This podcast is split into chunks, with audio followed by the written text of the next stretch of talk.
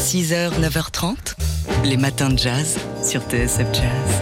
Alors c'est un groupe de musiciens extrêmement curieux qui sera ce soir à l'affiche du festival Son d'hiver. Depuis plus de dix ans, le Miles Davis Quintet, en un seul mot et avec un point d'exclamation, bouscule nos sens et nos neurones. Le trio, formé par Sylvain Darifourc à la batterie, Valentin Secaldi au violoncelle et, Xavier Camaraza au piano et au piano préparé, euh, devient désormais un sextet et change de nom par la même occasion. Voici donc le Miles Davis Quintet Orchestra, toujours tout attaché et toujours avec un point d'exclamation. Effectif doublé, mais même principe la répétition, la mécanisation des gestes, les polyrythmes désynchronisés et même curiosité. Le groupe, dans sa musique et surtout dans ses prestations scéniques, interroge le mode de création de la musique et la place du numérique dans cette création, de quoi piquer à leur tour la curiosité de chercheurs de l'IRCAM et du CNRS qui en font le sujet d'un projet de recherche baptisé D5, euh, Sync comme synchronisation. Euh, comment la musique nous contraint-elle dans nos intentions? Comment l'humour peut agir sur la musique? Miles Davis sera-t-il à Alfortville ce soir? Autant de questions passionnantes euh, qui seront abordées. Alors ça commence par un concert, suivi de la projection d'un documentaire sur le projet, enfin du rencontre art Science présentée par l'IRCAM. C'est ce soir à Son d'hiver à Alfortville. La soirée est malheureusement déjà complète, mais pas de panique, elle sera retransmise en direct sur la plateforme multimédia du festival Son d'hiver qui se poursuit jusqu'au 10 février.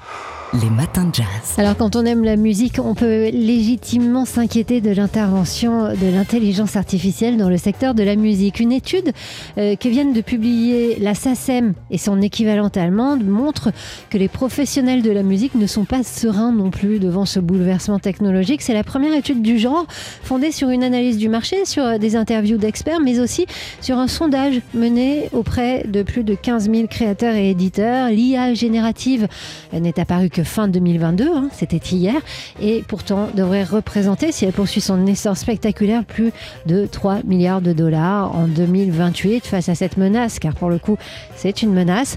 Euh, les créateurs doivent faire face à une double problématique qui est de garantir leur juste rémunération lorsque l'IA se sert de leurs œuvres hein, pour créer de nouvelles œuvres et de protéger leurs propres revenus si les musiques générées par l'IA envahissent les plateformes de streaming au détriment des leurs. Donc, alors, je vais vous épargner des chiffres fastidieux, mais on apprend dans l'étude qu'entre un tiers et la moitié des créateurs interrogés, selon l'âge, ont déjà utilisé l'IA dans leur travail et que la quasi-totalité pourtant demande des règles strictes. Il faut dire que d'ici le même horizon 2028, ils pourraient voir leurs revenus globaux diminuer de plus d'un quart, soit une perte cumulée de 2,7 milliards d'euros, de quoi en effet s'en préoccuper.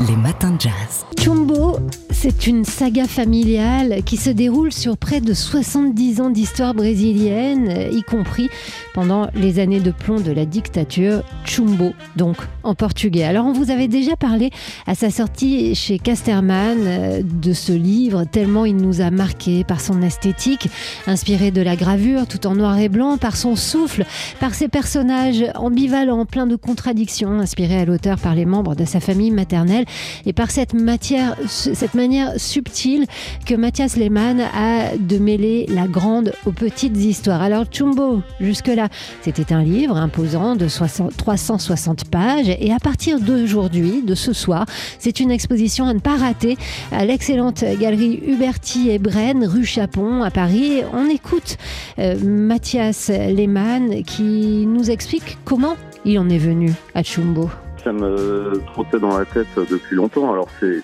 très librement inspiré de, l'histoire de la famille de ma mère, mais surtout certains personnages sont inspirés de certains de mes oncles et tantes. Je sentais que j'avais besoin d'approfondir ma relation avec le Brésil ou de, construire quelque chose qui m'était propre. Mon lien avec le pays, c'était ça, c'était le lien familial et euh, malheureusement, bah, les gens euh, avec le temps euh, disparaissent.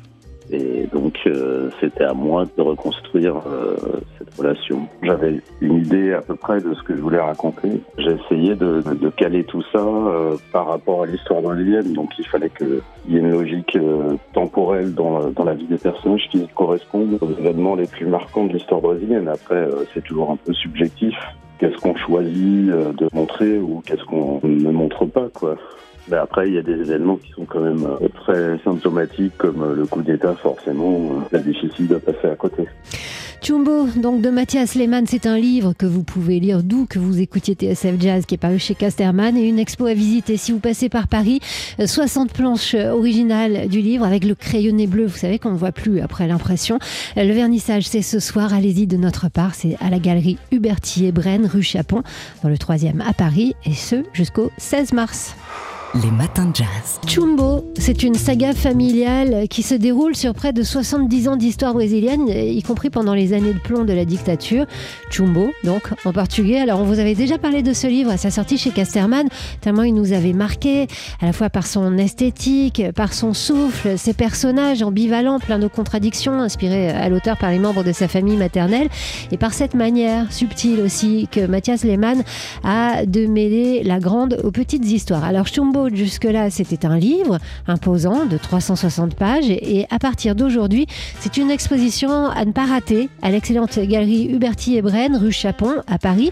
On écoute tout de suite Mathias Lehmann qui nous parle de ce choix esthétique qu'il a fait du noir et blanc pour une histoire qui se passe dans un pays aussi coloré que le Brésil. Moi, je dessine toujours en noir et blanc. Hein. Pratiquement, j'ai fait très peu de livres en couleur. C'est un peu euh, ce qui naturellement m'est venu, mais peut-être qu'il y a aussi cette idée que je voulais sortir des clichés aussi sur le Brésil. Et voilà, cette image du Brésil aussi très colorée, très très sensuelle, etc. Ce qui n'est pas faux, hein, mais euh, je voulais pas accentuer là-dessus. Justement, je voulais montrer des aspects du Brésil qui sont un petit peu différents et peut-être un peu plus durs que ce qu'on connaît euh, en France. Et c'est vrai que j'ai cet amour pour le, la gravure de la fin du 19e siècle où il y a quand même beaucoup de petits traits et justement la superposition de ces traits parallèles euh, va créer euh, les contrastes. Donc ça j'ai gardé cet aspect graphique tout en essayant quand même d'avoir un maximum de souplesse dans le dessin pour que ce soit pas trop rigide ou trop hermétique.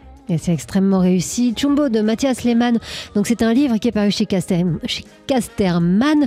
Une exposition à visiter aussi. Donc avec 60 plages euh, originales du livre, avec ce crayonné bleu qui disparaît, euh, qu'on voit pas à l'impression du livre, mais qui reste sur les planches originales. Le vernissage, c'est ce soir. Vous pouvez y aller de notre part. C'est à la galerie Huberti et Brenne, rue Chapon, dans le 3e à Paris jusqu'au 16 mars. Et sinon, si vous ne passez pas à Paris avant le 16 mars, lisez cet ouvrage de Mathias Lehmann, remboursé, euh, satisfait ou remboursé par les matières de jazz. Les matins de jazz.